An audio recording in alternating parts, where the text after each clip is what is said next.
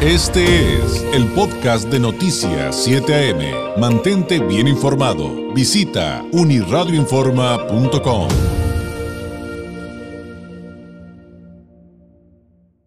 Me da mucho gusto tener la oportunidad de platicar eh, por unos minutos con eh, Laura Ceballos. Ella es licenciada en Derecho por la UNAM, especialista en Derecho Electoral, conductora en Sin Línea MX y colaboradora de Sin Censura, comunicadora, activista, eh, periodista. Laura, muy buenos días. Hola David, muy buenos días. Oye, eh, pues eh, has seguido tú el caso del expresidente Felipe Calderón en cuanto mm, a su caso em, en la Corte Penal Internacional de La Haya. Mm, ¿Nos apoyarías, Laura, yéndonos al principio? ¿Cómo comienza todo esto? ¿Cuáles son las denuncias en su contra? Y, pues ya nos platicarás también, evidentemente, en qué punto va. Mira, eh, de hecho las denuncias son varias las que están eh, iniciadas en la Corte Penal Internacional. Una de tantas es esta que refiere Nancy Flores de Contralínea en su artículo, que es la que endereza el colectivo Solecito de Veracruz. Sin embargo, es nada más una de varias. Y para poder llegar a la Corte Penal Internacional, así como a la Corte Interamericana de Derechos Humanos, en donde también hay algunas denuncias iniciadas incluso desde 2008 y 2009 en contra del de, eh, expresidente Felipe Calderón, como dices, por violaciones a derechos humanos en la Corte eh, de Derechos Humanos, eh, la Interamericana, y por crímenes de guerra, de lesa humanidad y tortura en la Corte Penal Internacional, para poder acceder ya a estos mecanismos internacionales, hay que agotar primero las instancias legales internas. Sin embargo, en México, durante todos los años del Calderonato y de eh, Peña Nieto, en ninguna de todas las instancias se le dio respuesta a las víctimas. Por eso es que tienen que acudir a estos mecanismos internacionales. Y en el caso, eh, pues, el del colectivo Solecito de Veracruz ya tiene como el punto de llegar a eh, hacer la, la, parte de la sentencia como tal. Y solamente se requiere que el gobierno de México a través de la Secretaría de Relaciones Exteriores y de la Secretaría de Gobernación hagan esta eh, aprobación, manden a través del Senado una eh, aprobación de que se pueda solicitar a México la información para terminar de incoar todos los expedientes con los que ellos están trabajando y poder dar así lugar a la sentencia, que sería en este caso por estos tres delitos, que es de lesa humanidad, crímenes de guerra y tortura, que en el derecho internacional penal son muy graves, son eh, de los que verdaderamente pues atañen no nada más a la persona que sería el expresidente, sino también pues sería una tacha a México porque durante los años del calderonato estos eh, delitos fueron cometidos de manera eh, repetida en contra, como te digo, tanto de personas del, que están denunciando del, colectivo Solicite Veracruz como de otras organizaciones y personas individuales. Entonces, en eso está ahorita en este caso esta sentencia y pues estamos esperando eh, la solicitud digamos que hace ya eh, la Corte Penal Internacional eh, por parte de su órgano de contacto con México para que México a su vez envíe estos documentos y pues ya inicie la fase final de resolución de parte de la Corte Penal Internacional en La Haya. Oye, son temas bien delicados, digo, de, de si de algo se puede hablar en este mundo que es de lo peor que se puede cometer en cuanto a, una atrocidad, una persona que está en el poder, pues es cualquier delito de lesa humanidad. Pero habría manera de que, digo, también sé que hay ciertos temas que tienen que tratarse con mucho cuidado, eh, con... Eh, eh, pues el asunto de no revictimizar, de no exhibir, de, o sea, hay, hay que tener mucho cuidado con estos temas, según tengo entendido, Laura, pero habría manera de que nos platiques un poquito eh, qué tipo de acciones sufrieron como para que este colectivo Solicitos de Veracruz siguiera este camino tan, tan duro. Imagino que debe haber sido pues muy complicado todo lo que todo lo que vivieron para llegar finalmente a Haya, ¿no? De hecho, eh, en este caso que te reitero, eh, es el de Solicito de Veracruz, ellos acudieron a la Corte Penal precisamente por delitos de desaparición forzada. El delito de desaparición forzada lo comete forzosamente el eh, Estado a través, en este caso, de su ejército y por esto son los, los delitos por los que ellos en específico están acusando. Y obviamente también, eh, pues, el, el, genocidio, la tortura, estos son los delitos que ellos están también acusando.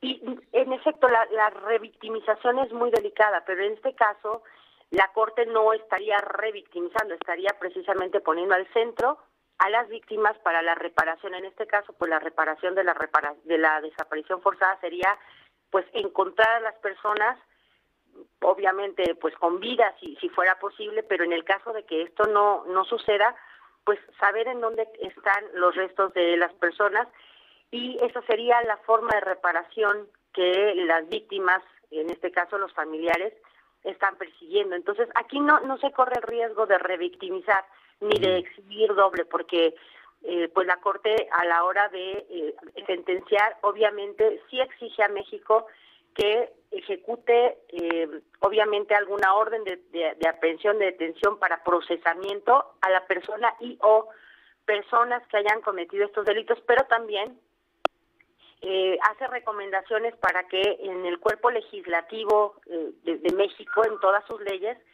se armonicen, eh, si hace falta en sus instrumentos alguna porción legal para que esta clase de delitos no sean de repetidos en el futuro. Entonces, eso es lo que se busca, la no repetición de actos de este tipo, que, que sería el de desaparición forzada, y eh, pues, te digo, la revictimización aquí no cabe. Muy bien, qué, qué, qué, buena explicación nos acabas de dar, te agradezco mucho por ello, Laura. Y pues hay una pregunta que creo que tal vez es muy obvia y que es eh, si están dadas las condiciones para que el Senado mande pues esa aprobación, ese requisito que falta. Desde la perspectiva política parecería que sí, pero ¿tú qué ves? Bueno, de hecho, eh, si la solicitud es hecha por la Corte Penal Internacional, México no podría negarse y en este mm. caso ni la Secretaría de Gobernación ni la Secretaría de Relaciones Exteriores podrían eh, tampoco decir que no. Y el Senado nada más es eh, pues el instrumento de contacto, digamos, de envío entre la información que a partir de esta petición hicieran y que compartiera la Fiscalía eh, General de la República y las fiscalías, por ejemplo, de los estados que pudieran tenerla para integrarla y sería aprobada por el Senado sin mayor problema, porque estos son asuntos de resolución muy rápida que no entran eh, en lista de espera como los asuntos legislativos ordinarios de, de, resolución muy rápida quiere decir que cuándo podríamos eh, ver que esto avance. Eh, de hecho, hasta que no llegue la solicitud formal, no podríamos ah, saber en qué tiempo bien. se discuta, pero me refiero que no tiene que hacer fila como el caso de a lo mejor, no sé, una eh, reforma de ley o alguna discusión de aprobación de algún, de algún artículo. Este es eh, otro tipo de, de asuntos y se resuelven de una manera mucho más expedita porque no tiene que hacer como, como la fila de, de, discusión de los asuntos. Entonces, en cuanto llegara la, la, solicitud, pues podríamos ya saber el tiempo en que el Senado dé la respuesta y supongo, como esperamos todos, que sea favorable y que envíen todo lo que se, lo, se le solicite, pues para ya dar trámite a este asunto tan largamente exigido por los mexicanos. Claro. Ahora, ¿y de ahí qué, qué sigue? Para poder entenderlo eh, ya en cuanto a lo que podría venir, Laura, eh, mandan estos documentos y de ahí qué sigue. La, la, la, Corte Internacional emite como una sentencia, un dictamen, eh, qué tipo de sanciones pueden venir, eh, o sea, ¿qué, qué sigue? De, de, hecho, o sea, como en cualquier proceso penal, eh, tendrían que darle, eh, obviamente, al acusado, en este caso a Calderón, la oportunidad de defenderse, pero eh, tendríamos que ver también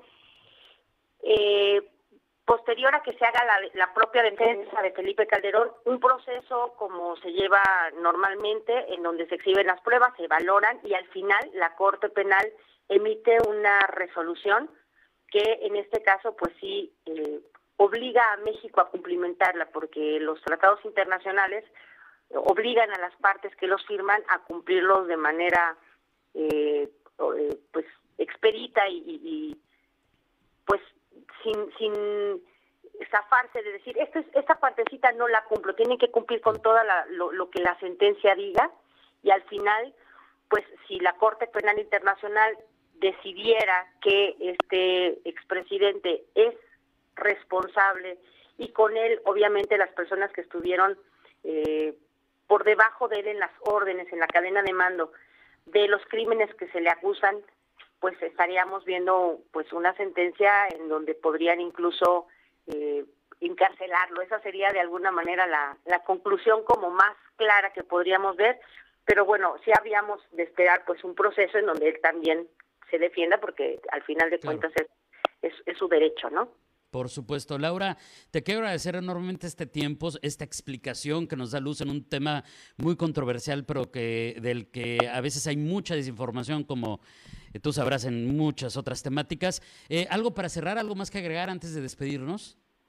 Pues nada, muchas gracias por la invitación y yo creo que es bien importante esto que están ustedes haciendo como, como medio de comunicación, abrir la difusión de temas que de alguna manera no, no se tocaban antes y que ahora sí, para que la gente tenga la oportunidad de involucrarse y de exigir con mayor calidad eh, la información que los medios otorgan. Así que muchísimas gracias y quedo a la orden para cuando eh, necesiten y, quieran. Muchísimas gracias. Gracias y un abrazo a la distancia. Es Laura Ceballos, ella es licenciada en Derecho por la UNAM, especialista en Derecho Electoral, conductora de Sin Línea MX y colaboradora de Sin Censura, comunicadora, activista, pues eh, platicándonos de, entrada que los casos contra Calderón en la Corte Penal Internacional de La Haya eh, son varios, no es uno, pero el, más importante en este momento por el momento que, que están viviendo es el del colectivo Solecito de Veracruz. Este fue el podcast de Noticias 7am. Mantente bien informado. Visita unirradioinforma.com.